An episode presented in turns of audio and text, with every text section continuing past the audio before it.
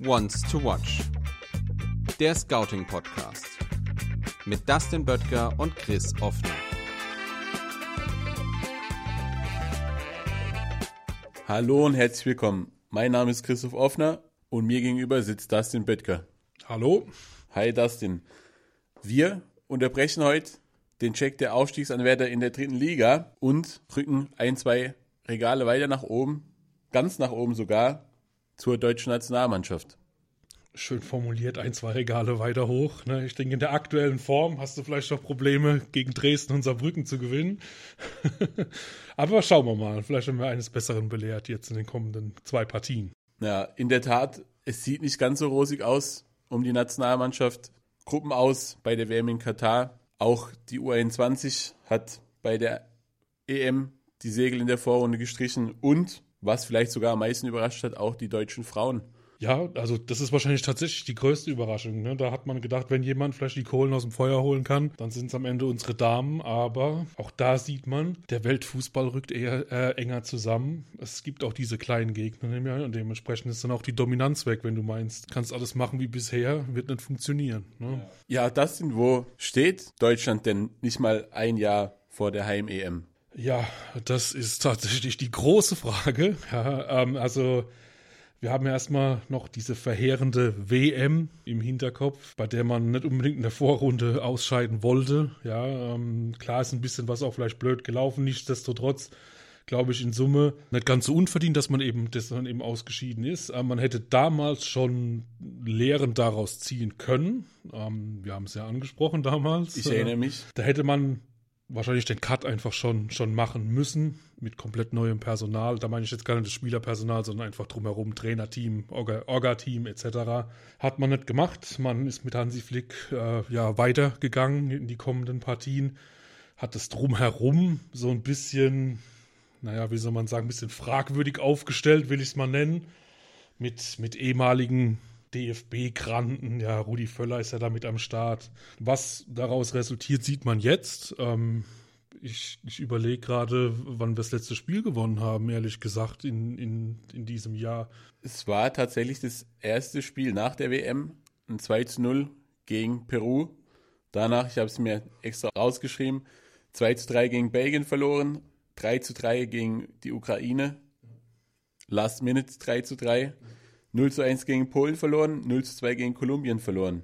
Ja, gut, immerhin haben wir mal die Großmacht Peru geschlagen. Ja, 2-0 ohne Gegentreffer. Nee, Spaß beiseite ist natürlich verheerend, müssen wir gar nicht drüber diskutieren. Letztendlich musst du gegen alle Gegner da eigentlich als, als, als Sieger vom Platz. Klar, Belgien stark, wissen wir, aber trotz allem äh, ist Deutschland da doch noch die größere Fußballnation. Und normalerweise mit dem richtigen Selbstverständnis ähm, haust du die auch weg. Aber das, wie gesagt, spricht momentan für die äh, Verfassung, die man beim DFB hat. Es wirkt auf Außenstehende und was wir letztendlich ja sind, wir kennen die Internas natürlich nicht, aber es wirkt alles extrem äh, hilflos und planlos, meiner Meinung nach. Jetzt so ein Jahr vor der EM kommt auch nicht wirklich Aufbruchstimmung auf. Das Gegenteil ist der Fall. Und ich glaube, wenn man die beiden Partien gegen Japan und Frankreich jetzt wieder in den Sand setzen sollte, was durchaus passieren kann, dann wird es, glaube ich, richtig rappeln. Ja. Ich würde mal sagen, dann sollte es zumindest richtig rabbeln. Ob es dann tatsächlich auch richtig rabbeln wird, ähm, habe ich so meine Zweifel. Aber Hansi Flick hat es ja jetzt nach der Nominierung angekündigt. Ab jetzt wollen wir die Kernmannschaft einspielen lassen. Die Zeit der Experimente ist vorbei. Ja, mit Blick auf den Kader ein bisschen seltsam, ehrlich gesagt, äh, weil ähm, ja, wenn man sich die Nominierten da anschaut, ein Emre Can beispielsweise nicht in der allerbesten äh, Ver Verfassung aktuell in Dortmund. Ich glaube, die Kapitänsrolle tut ihm nicht wirklich gut. Da war er in der letzten Saison deutlich stärker, als er jetzt aktuell ist. Würde ich jetzt nicht unbedingt als Kandidaten sehen, der zur Kernmannschaft gehört, meiner Meinung nach. Aber gut. Dann sind da auch noch andere, äh, beispielsweise ein Kevin Schade, der hat, glaube ich, 28 Minuten in Summe bisher gespielt. Wenn das jetzt die Kernmannschaft ist, nichts gegen Kevin Schade, um Gottes Willen. Ne? Premier League, Brentford, alles, alles gut. Aber die Aussage verstehe ich nicht. Dazu noch, die Nominierung von Pascal Groß, die, die Pascal Groß, glaube ich, dir zu verdanken hat, wenn man mal ehrlich ist. Ne? Das schreibe ich mir ganz unbescheiden auf die Fahnen, da hast du völlig recht. Ja, würde ich auch so handhaben tatsächlich, weil ich glaube, hättest du das Interview nicht mit ihm gemacht, äh, Hansi Flick wüsste heute noch nicht, wer das ist. So, von daher ist Pascal Groß auch mit dabei. Ähm, aber auch da ist natürlich vom Kernteam zu sprechen, ein Debütant, der noch, noch keine einzige Sekunde absolviert hat, finde ich die Aussage schwierig. Zumal dann auch jemand wie ein Leon Goretzka beispielsweise fehlt, der jetzt auf dem aufsteigenden Ast war bei den Bayern. Ja, den da jetzt rauszunehmen und quasi öffentlich an den Pranger zu stellen, ist eine seltsame Masche irgendwie. Die habe ich noch nicht so ganz durchschaut. Vielleicht soll es motivierend wirken, ich kann mir das nicht vorstellen. Aber warten wir es mal ab. Ja, ja ich finde, du hast es vorher gesagt, ähm, es wirkt irgendwie plan und hilflos und ich finde, gerade die Nominierung von Pascal Groß ist eigentlich das beste Beispiel. Und jetzt nicht falsch verstehen, die Nominierung hat er sich auf jeden Fall mehr als verdient. Gar keine Frage, bin ich bei dir. Aber die kommt halt wahrscheinlich ähm, zwei, drei Jahre eigentlich zu spät und für das, dass er im Interview zwei Tage vor der Nominierung mir noch gesagt hat, dass es noch gar keinen Kontakt zu Hansi Flick gab, ja, es wirkt alles irgendwie von außen betrachtet, wie gesagt, wir kennen die Internas nicht, aber es wirkt von außen betrachtet doch schon alles ein wenig konfus. Ja, bin ich bei dir. Wie gesagt, also zumal, wenn man, was die Nominierung auch angeht, ähm, gerade wenn man auch Spieler dann auch testen will, da hatten wir auch wirklich jetzt Partien. Peru haben wir angesprochen, die Ukraine beispielsweise. Da hätte man wahrscheinlich besser testen können als jetzt gegen Japan und, und, und Frankreich. Und in unserer heutigen digitalen Welt sollte man auch äh, eben einen Pascal Groß auf dem Schirm haben, auch wenn er in Brighton spielt. Ja, kann man da durchaus nachverfolgen, was er die letzten Jahre so gemacht hat. Und das, wie du es gerade sagst, also die, diese Nominierung ist absolut unstrittig, weil er gut ist, äh, was sehr gut ist. Aber eigentlich kommt sie zwei, drei Jahre zu spät, definitiv. Ja. Experimente. Wir hatten in den Juni-Länderspielen eine Dreierkette gesehen. Das hat so semi-gut funktioniert. Wenn ich mir jetzt aber so den Kader angucke, deutet ja eigentlich vieles wieder auf eine Dreierkette mit Schienspielern hin. Oder liege ich da falsch? Äh, nee, ich glaube es tatsächlich, dass es auch darauf hinauslaufen wird. Ich verstehe ehrlich gesagt nicht, warum. Also wenn man sich Hansi Flicks Historie anschaut, ähm, was er, was er bei, bei Bayern gemacht hat, was er früher auch in Hoffenheim zum Beispiel gemacht hat, ganz viel. Es ist immer mit, mit, mit, mit Viererkette ist er eigentlich am äh, besten gefahren. Hatte eigentlich auch immer dieses 4-2-3-1 bevorzugt. Und warum da jetzt auf Teufel komm raus diese, diese Dreierkette mit, mit dann zwei, zwei Schienenspielern da zum DFB kommt, nur weil es vielleicht en vogue ist ab, äh, momentan, ähm, kann ich irgendwie nicht nachvollziehen. Aber wenn man sich den Kader anschaut, um, um deine Frage final zu beantworten, glaube ich auch, dass es darauf hinausläuft, ja, weil du auf Außen mit Gosens und Henrichs eben auch nur diese Schienenspieler hast, ja. Jonas Hofmann, der es, glaube ich, im Verein nicht so oft gespielt hat, aber eben in der Nationalmannschaft dahingehend umfunktioniert werden sollte das, das ist richtig. Ähm, aber auch da ist es so, klar kannst du Jonas Hoffmann umfunktionieren zu einem, zu Rechtsverteidiger, aber dann nimmst du halt, da hast du wieder eine Offensivkraft rausgenommen, die dir ja vorne eben einfach fehlt. Und Jonas Hoffmann ist jetzt niemand, der, der spektakulär ist, aber der sehr, sehr effizient ist, ähm, der das auch aktuell zeigt in einer neuen Leverkusener Mannschaft, die zusammengewürfelt ist. Aber er ist einer der prägenden Punkte dort. Und deshalb ist tue ich mich schwer damit, jemanden, der auch gerade aktuell so einen Lauf hat, da nach rechts hinten zu stellen. Ja, aber gut, wir werden sehen, was, was da passiert. Ne? Die Ausbildung von Leon Goretzka hast du auch schon angesprochen. Da gab es davor mit Niklas Süle ein ähnlich gelagertes Beispiel, dem man einfach mal so mir nichts, dir nichts degradiert hat, jetzt wieder Teil der Nationalmannschaft ist. Würdest du sagen, Pascal Groß ist da der 1 zu 1 Ersatz von Leon Goretzka? Nicht wirklich, muss man sagen. Also Leon Goretzka, eher der Typ Box-to-Box-Player, kommt ähm, sehr über die Physis, über, über die Körperlichkeit, über die Dynamik. Pascal Groß eigentlich ein komplett anderer Spielertyp. Ja, wenn du, wenn du dir anschaust, wenn du dir seine, seine Eigenschaften noch anschaust, würdest du eigentlich im ersten Moment niemals denken, dass jemand mit dieser Art zu spielen Erfolg haben kann in der Premier League. Ja, muss man, muss man tatsächlich sagen. Generell, wenn er im Mittelfeld spielt, offensiver orientiert, eher auf die 10 als, als auf die 8. Aber so puncto Dynamik, Antritt, ist da nicht wirklich viel. Was aber ganz, ganz viel vorhanden ist, ist Spielintelligenz. Und ich glaube, genau diese Spielintelligenz kombiniert mit einer sehr, sehr guten Technik und einem herausragenden Passspiel macht ihn auch zu dem guten Spieler, der eben auch ist in Brighton. Und jetzt ist, muss man noch dazu sagen, dass Brighton eben auch so ein Club ist, der gern mal eben neue, andere Wege geht und nicht alles immer nach Schema F abwickelt. Auch viel mit Daten arbeitet. Absolut, absolut. Wenn man sich jetzt auch diese letzten Transferfenster angeschaut hat, wenn man vergleichsweise billig Spieler eingekauft hat und sie sehr, sehr teuer weiterverkauft hat. Unser Gegner Japan hat auch einen aus Brighton mit äh, Mitoma. Vielleicht aktuell der beste 1 zu 1 Spieler offensiv der Welt, könnte man fast sagen. Da hake ich ganz kurz ein. Das ist ja auch eine ganz verrückte Geschichte. Ich habe gelesen, der hat ja, bevor er quasi den Schritt nach Brighton, beziehungsweise dann die Laie äh, zu Royal Saint-Union gemacht hat, hat er ja studiert und seine Abschlussarbeit über Tripling-Verhalten quasi geschrieben. Genau, hat er. Also der Mann weiß, wovon er spricht und was er tut. Ja, ist alles, alles fundiert. Nicht nur praktisch, sondern auch theoretisch. Absolut. Und äh, man, man könnte meinen, dass man ihm es auch anmerkt auf dem Spielfeld. Weil, wie gesagt, ich glaube, momentan äh, äh, gibt es wenige, die so effizient sind und so gut, was diese Dribblings- und 1 gegen 1 Situationen angeht. Du hast es angesprochen, man hat ihn für sehr, sehr kleines Geld aus, aus Japan geholt, musste ihn dann den englischen Arbeitsbedingungen geschuldet erstmal nach Belgien verleihen. Ein Jahr Jahr, was ihm aber, glaube ich, nicht geschadet hat im Nachgang, um ihn dann nach Brighton zu holen. Und äh, jetzt zerlegt er dort die Abwehr rein, so nach und nach.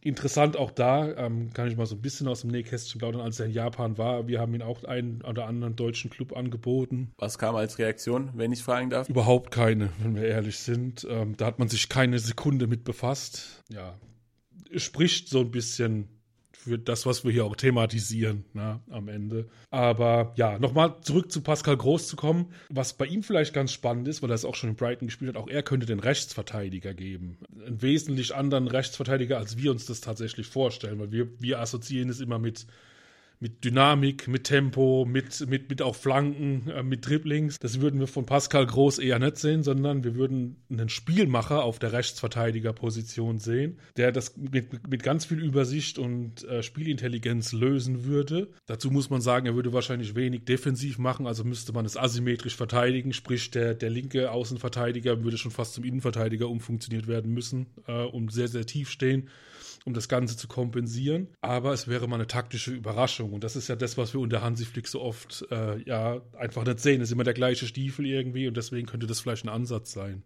Ja. Glaubst du denn, dass wir es sehen werden? Ähm, wenn wir uns den Kader nochmal angucken, Emre Can, der in der Dreierkette oder der den zentralen Innenverteidiger in der Dreierkette geben kann, Antonio Rüdiger, Nico Schlotterbeck, Niklas Süle, Jonathan Tah, Malik, ich hoffe, ich spreche es richtig aus, Malik Ciao.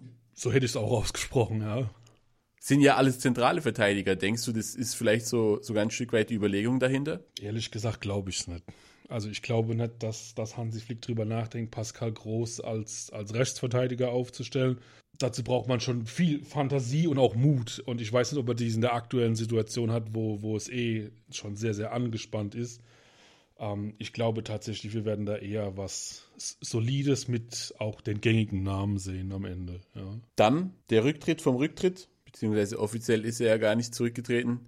Thomas Müller wurde nachnominiert äh, für Niklas Füllkrug. Was sagst du zu der Entscheidung? Ja, gut. Äh, generell stimmt, der hatte diese seltsame Aussage damals nach der WM, wo man nicht so wirklich deuten konnte. Ne? Also für mich hat sich das schon sehr nach Rücktritt angehört. Das er dann, glaube ich, kurz darauf ähm, widerrufen. Aber generell Thomas Müller kannst du immer irgendwie einbauen, weil er halt unkonventionell ist, ja. Ähm, letztendlich, du kannst ihn auf die Zehen stellen, du kannst ihn notfalls auch nach außen stellen, auch wenn da mittlerweile das Tempo ein bisschen fehlt. Du kannst ihn auch vorne reinstellen.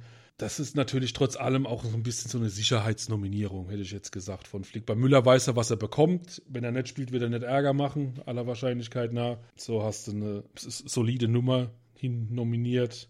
Schauen wir mal, ob er überhaupt zum Einsatz kommt am Ende. Für mich wirkt es aber auf den ersten Moment schon ein bisschen seltsam. Wir führen in Deutschland die Neuner-Debatte gefühlt seit dem Rücktritt von Miro Klose. Niklas Füllkrug war bei der WM in Katar vielleicht einer der wenigen Lichtblicke. Jetzt fällt er verletzt aus, da kann niemand was dazu. Aber dann nominierst du für den Neuner Thomas Müller, der ja, wie du sagst, vieles, aber mit Sicherheit kein, kein klassischer Neuner, kein Zielspieler. Ja, es ist die Frage natürlich, ähm, wen nominierst du stattdessen? Ja, und jetzt finde ich Füllkrug, einmal meine persönliche Meinung und auch die der, der Daten, äh, ziemlich überbewertet, ehrlich gesagt. Also ich hätte keine 15 Millionen bezahlt, wie es Borussia Dortmund jetzt getan hat, weil er internationale Klasse mitbringt, aber gerade so internationale Klasse mitbringt. Ähm, ich glaube, in vielen anderen Ländern würde er nicht spielen. Ja, auf der neuen, das muss man, muss man ganz klar sagen. Und es war ja früher eigentlich immer eine unserer Paradepositionen, ne? wenn man zurückgeht, du hast Miro Klose angesprochen. selbst Mario Gomez oder noch früher Klinsmann, Gerd Müller, wie sie alle heißen, ja. Da war schon durchgehend immer Qualität da. Wenn man jetzt schaut, wen hätte man denn noch nominieren können? Mir würde Mukoko einfallen, den man hätte nominieren können. Der natürlich jetzt momentan auch nicht das allerbeste Standing hat in Dortmund. Nichtsdestotrotz, glaube ich, sehr, sehr viel Talent mitbringt. Auch schon im A-Kader mit dabei war. Hätte aus meiner Sicht mehr Sinn gemacht, äh, ihn, ihn zu, zu nominieren. Ansonsten habe ich auch immer wieder den Namen Kevin Behrens gehört, den wir auch hier aus Sandhausen kennen. Da bin ich auch ein bisschen skeptisch, muss ich. Klar, guter Saisonstart bei Union Berlin, aber das ist auch ich will seine, seine Qualitäten nicht in Abrede stellen, aber das ist auch dem System von Union Berlin geschuldet, das auch sehr darauf zugeschnitten ist. Und auch da ist es so, es ist solide für die Bundesliga. Für die Nationalmannschaft würde ich eher sagen, nein. Und dann hast du letztendlich schon ein Problem. Dann könntest du über einen Berisha nachdenken, der jetzt nach Hoffenheim gewechselt ist. Aber ja, so richtige Kracheroptionen sind es nicht, ne, wenn wir ehrlich sind. Gebe ich dir recht. Was ich mich nur frage, die EM rückt immer näher. Die Kernmannschaft soll spielen, ein System soll irgendwie eingespielt werden. Mit Füllkrug, der hat kein Kreuzbandriss und nichts, der wird beim, beim nächsten Lehrgang wieder dabei sein. Aber hätte man nicht einfach vom Typ jemanden nominieren sollen, der ihm ähnlich ist, also dann halt doch für die zwei Spiele mit einem Kevin Behrens gehen, mit einem Mergin Berisha gehen, einfach, dass, dass sich halt so ein, ein Stück weit Automatismen entwickeln, wenn der ganz klare Plan ist, wir wollen einen klassischen Neuner haben nachvollziehbares Argument erstmal, ja. Kann man so sehen. Vielleicht hat Hansi Flick auch einen absoluten Masterplan in der Tasche und sagt, ha komm, wir machen es wie die Spanier von vor ein paar Jahren und, und äh, wir, wir, brauchen keinen Neuner. Wir stellen halt da Kai Havertz hin, ja, und spielen so mit einer, keine Ahnung, mit einer neuen Halb oder wie wir es nennen wollen, ja.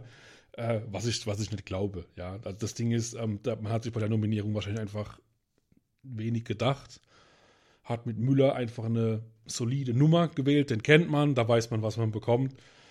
Ich gebe dir recht, man hätte vielleicht für diese zwei Spiele einen Typ Behrens nominieren können, aber auch da mit der ganz klaren Absprache, hör zu, du bist dabei, weil so und so und so. Ne? Ähm, aber gut, vielleicht wollte Flick da auch keine falschen Versprechungen machen am Ende. Wir wissen es nicht.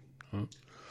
Wenn du dir jetzt den Kader mal so anguckst, sind da Namen dabei, die dir fehlen? Beziehungsweise sind Namen dabei, wo du sagst, hm, hätte ich persönlich anders nominiert? Also generell muss man mal sagen, das ist keine Blindentruppe, die da nominiert ist. Ne? Wir haben immer noch neun Weltklasse-Spieler, ähm, der Rest hat internationale Klasse, also das ist ähm, allemal besser als gegen Kolumbien zu verlieren, ja, oder gegen die Belgier zu verlieren.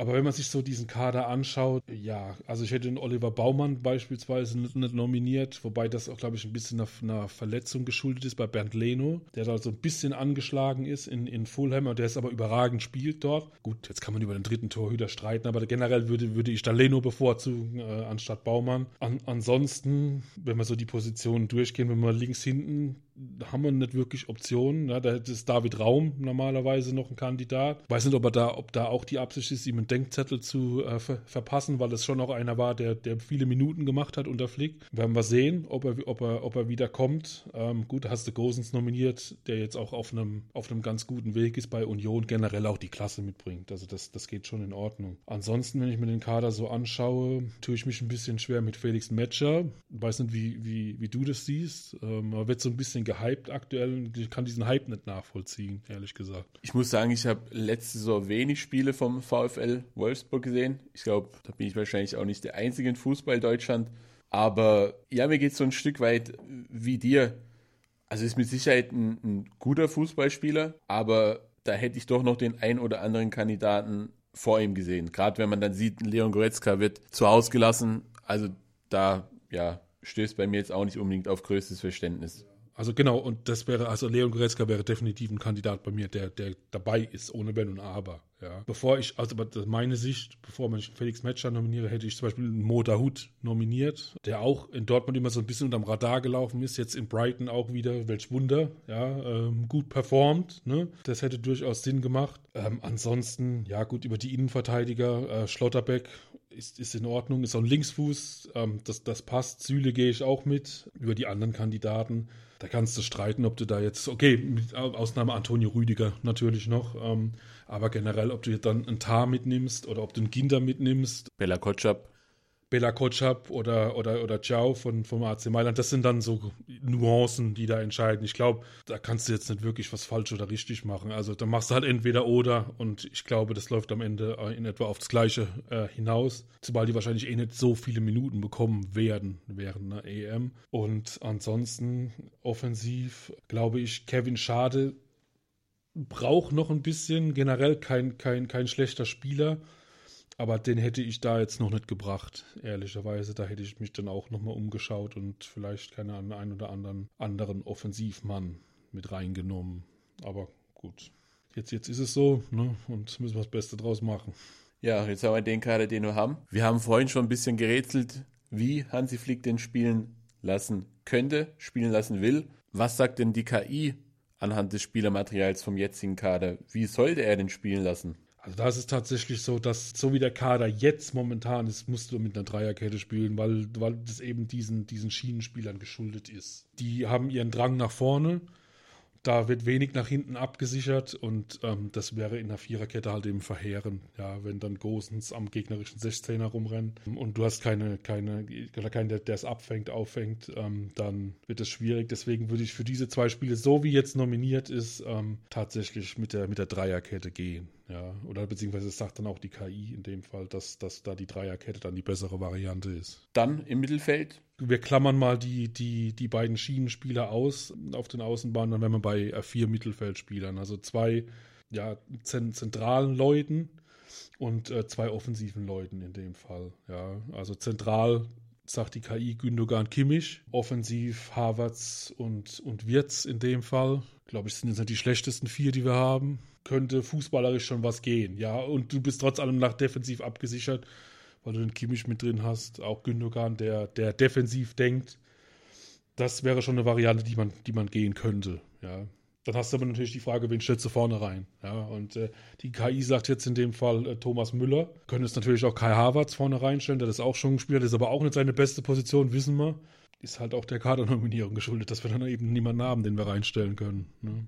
Gut, dann lassen wir uns mal überraschen wie am Schluss die Ausstellung aussieht, sowohl vom System her als auch personell. Mit Japan und Frankreich auch keine ganz schlechten Gegner, euphemistisch ausgedrückt. Ja, nein, definitiv. Gegen Japan haben wir gesehen bei der WM, was passieren kann. Frankreich haben wir generell bei der WM gesehen, was passieren kann. Die sind noch ein Ticken jünger geworden. Der ein oder andere ältere, wie ein Kanté beispielsweise, ist, ist äh, nicht mehr dabei. Von daher Frankreich eine der, ich würde sagen, der Top-3-Mannschaften auf der Welt die Japaner immer besser werden. Sehr, sehr eklige Spielweise. Die ganzen guten Spieler spielen in den großen Top 5 Ligen. Mit Endo beispielsweise, jemand jetzt auch in Liverpool ähm, gerade hingewechselt. Das, das könnte schon eklig werden. Generell glaube ich trotzdem sollte man weniger auf die Gegner schauen und versuchen, sein eigenes Ding durchzuziehen, weil man letztendlich sagen muss, hey, wir sind Deutschland, ja, wir, wir sind wer in der Fußballwelt und ganz egal, wer da kommt, wir, wir müssen auf Sieg spielen und äh, da bin ich mal gespannt, ob das passiert am Ende. Wenn es wieder in die Hose gehen soll, sitzen wir hier vielleicht nächste Woche und sprechen wer Nachfolger von Hansi Flick werden kann. Glaubst du daran? Ja, also ich glaube tatsächlich, wenn es jetzt wirklich komplett in die Hose geht, die, die beiden Partien. Und ich sehe das sogar das Japan-Spiel kritischer als das Frankreich-Spiel. Also wenn das Japan-Spiel unentschieden ausgeht oder, oder man wirklich verliert, ich glaube, dann, dann, dann wird es schon eine heiße Nummer werden. Und dann kommt der DFB eigentlich auch fast nicht mehr drum rum. Ja, da, ich meine, du hast, wir haben es angesprochen, wir sind ein Jahr vor der EM, ne? Also irgendeinen Impuls musst du dann noch setzen. Und ich glaube, der, der, den Impuls, den du setzen kannst, ist dann halt zu sagen, Hansi, sorry, das war's, ja, wir, wir müssen einen anderen Trainer holen. Ja? Zumal er ja auch, falls die Erfolge jetzt auch in den zwei Spielen ausbleiben, auch nicht mehr die größten Argumente auf seiner Seite hat. Also vom Punkteschnitt her der zweitschlechteste Bundestrainer aller Zeiten mit einem, ich wage steile These, ganz steile These zu behaupten, einem sehr viel besseren Kader als vielleicht um die Ende 90er, Anfang 2000er Jahre. Die Riebeck-Ära. genau, der ist nämlich auch äh, der schlechteste vom ja, Punkteschnitt her. Okay, ja gut, wenn man sich die Kader anschaut, wenig überraschend, aber da bin ich bei dir. Also mit, mit ganz egal, wen wir da nominieren und auch die, die wir draußen gelassen haben, darf es solche Ergebnisse einfach nicht geben. Ja, und da ist eben der Trainer gefragt. Und nochmal, wenn diese beiden Partien in die Hose gehen, dann, dann, dann kommst du einfach aus meiner Sicht nicht drum rum, einen Cut zu machen. Und einen Cut meine ich auch wirklich nicht nur Hansi Flick, sondern auch die drumherum, die Co-Trainer, Torhütertrainer, du, du musst tauschen, du musst da irgendwie einen komplett neuen Wind reinbringen. Ja, meine Meinung dazu. Hättest du einen Kandidaten, fällt dir jemand ein, der, wir sprechen im Konjunktiv, im Fall der Fälle in die Bresche springen könnte? Ja, also wie gesagt, ich, wir müssen noch mal festhalten, wir wollen niemanden aus dem Job rausquatschen. Nee, ne? wir halten nur Fall. das fest, was passieren könnte, wenn das und das eintritt. Sollte es soweit kommen, dass man Hansi Flick beurlaubt, wie es so schön heißt, wäre meine erste Wahl sehr unkonventionell, weil wir es noch nie in Deutschland hatten. Wir hatten noch nie einen ausländischen Nationaltrainer. Und ich würde bei Zinedine Zidane anfragen. Der bringt eine Aura mit, erstens. Er war selbst ein Weltklasse-Spieler und weiß eben, wie man mit Nationalspielern umgeht. Er kennt es von Real Madrid und glaube ich, wäre auch direkt eine Respektsperson noch in der Kabine gegenüber sämtlichen Spielern, die wir im Kader haben. Deswegen würde ich zu Sidan tendieren, weg von Nagelsmann, der, der auch immer mal wieder in der Verlosung war, oder Jürgen Klopp, ja. Aber meine, meine erste Wahl wäre Zinedine Zidane. Fände ich tatsächlich spannend. Wäre auch, wie ich finde, so ein bisschen out of the box gedacht. Und du hast angesprochen, sind nicht dann bei Real Madrid. Also ich glaube, wenn einer weiß, wie man im K.O.-Modus erfolgreich ist, dann wohl Sisu mit zwei, drei Champions League-Titeln unter seiner Regie. Drei müssten es, glaube ich, gewesen sein. Ja, Müssen wir nochmal verifizieren, aber auf jeden Fall hat er da schon nachgewiesen, dass er K.O. spielen kann. Plus eben, genau, du sagst es, plus eben auch die Erfolge als Spieler, ne, ähm, die unbestritten sind, ja, also der kennt, der auch diese Druckphasen eben kennt, ja, und dazu auch jemand ist, der, glaube ich, auch so ein bisschen über den Tellerrand hinausschaut und ich glaube, das wäre das, was uns tatsächlich gut tun würde, aber unter der Bedingung, dass er frei schalten und walten kann. Wenn du ihn holst und lässt das drumherum, wie es ist, dann bekommst du auch nur das, wie es war. Dann wird auch in sie dann nichts ändern können. Du musst dann auch ihm sein, das zugestehen, seinen eigenen Stuff mitzubringen. So sehe ich es, ja. Gut, Dustin, ich glaube, die tiefergreifenden Probleme beim DFB, die es, glaube ich, da müssen wir nicht diskutieren, gibt, lösen wir heute nicht mehr. Nee, da müssten wir, glaube ich, lange diskutieren und einen langen Podcast starten. Ja. Beim Italiener mit einer Flasche Wein, man munkelt, so werden da einige Entscheidungen getroffen. Richtig. Nichts Genaues weiß man nicht. In dem Sinne, Dustin, vielen Dank. Euch vielen Dank fürs Zuhören und bis zum nächsten Mal. Ciao. Once to Watch. Der Scouting Podcast. Mit Dustin Böttger und Chris Offner.